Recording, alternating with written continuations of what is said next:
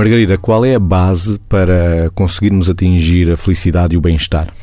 Estamos Bom, a falar das condições de vida. Globais. globais. Um, nós podemos olhar isto de várias maneiras. Claro que a pergunta feita assim faz-me logo pensar uh, numa abordagem da motivação que, e pensar na teoria das necessidades de Maslow, que é, digamos, uma pirâmide invertida de acordo com a qual na base da pirâmide estão aquilo a que nós chamamos de necessidades básicas e uh, a dinâmica disto é, eu depois já digo o que é isto, a dinâmica disto é para nós podermos uh, sentir, por exemplo, necessidades de conhecimento conhecimento e depois necessidades de autorrealização, outras necessidades mais básicas do que estas têm que estar mediamente asseguradas. E nessas podemos considerar as necessidades, obviamente, fisiológicas, mas também, por exemplo, as necessidades de segurança, as necessidades de proteção. Quer isto dizer que, por exemplo, uma pessoa com medo de não poder sobreviver, é óbvio que não vai pensar noutro tipo de, de necessidades, não vai pensar noutro tipo de estímulos e provavelmente não se vai conseguir motivar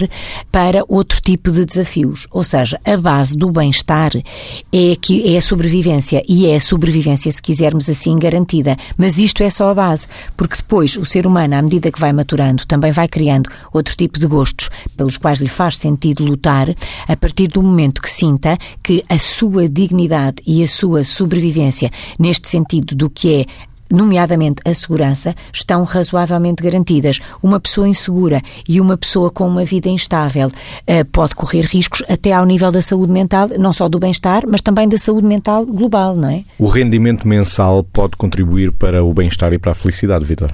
Contribuirá com certeza, não é? Ou seja, é evidente que nós sabemos que as pessoas, eh, quando têm garantida a sua sobrevivência e a sua segurança, estariam mais disponíveis para se poderem realizar por, de outros meios ou de outros modos.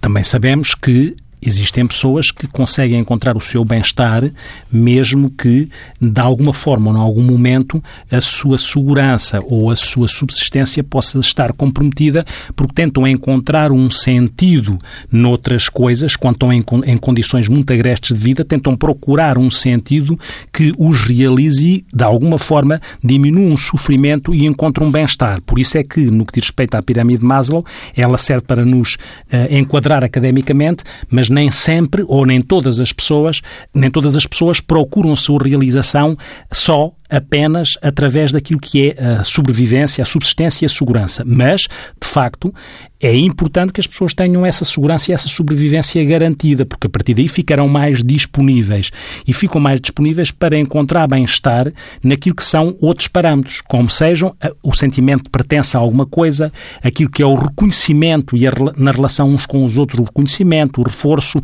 a realização que esteja para além daquilo que são os parâmetros de segurança e de subsistência. Por isso é que se costuma dizer que o dinheiro pode não dar felicidade, mas ajuda, contribui. Contribui no sentido que garante os mínimos a partir dos quais as pessoas podem caminhar de alguma forma para outros níveis de bem-estar e de segurança. E sabemos, Margarida falava da saúde, sabemos que os indicadores sociais de saúde, a pessoa não ter dinheiro eh, a pessoa estar desempregada ou ter uma casa hipotecada, tudo isto compromete o bem-estar e é fundamental que sejam garantidas as condições para que estes determinantes sociais não comprometam o bem-estar das pessoas.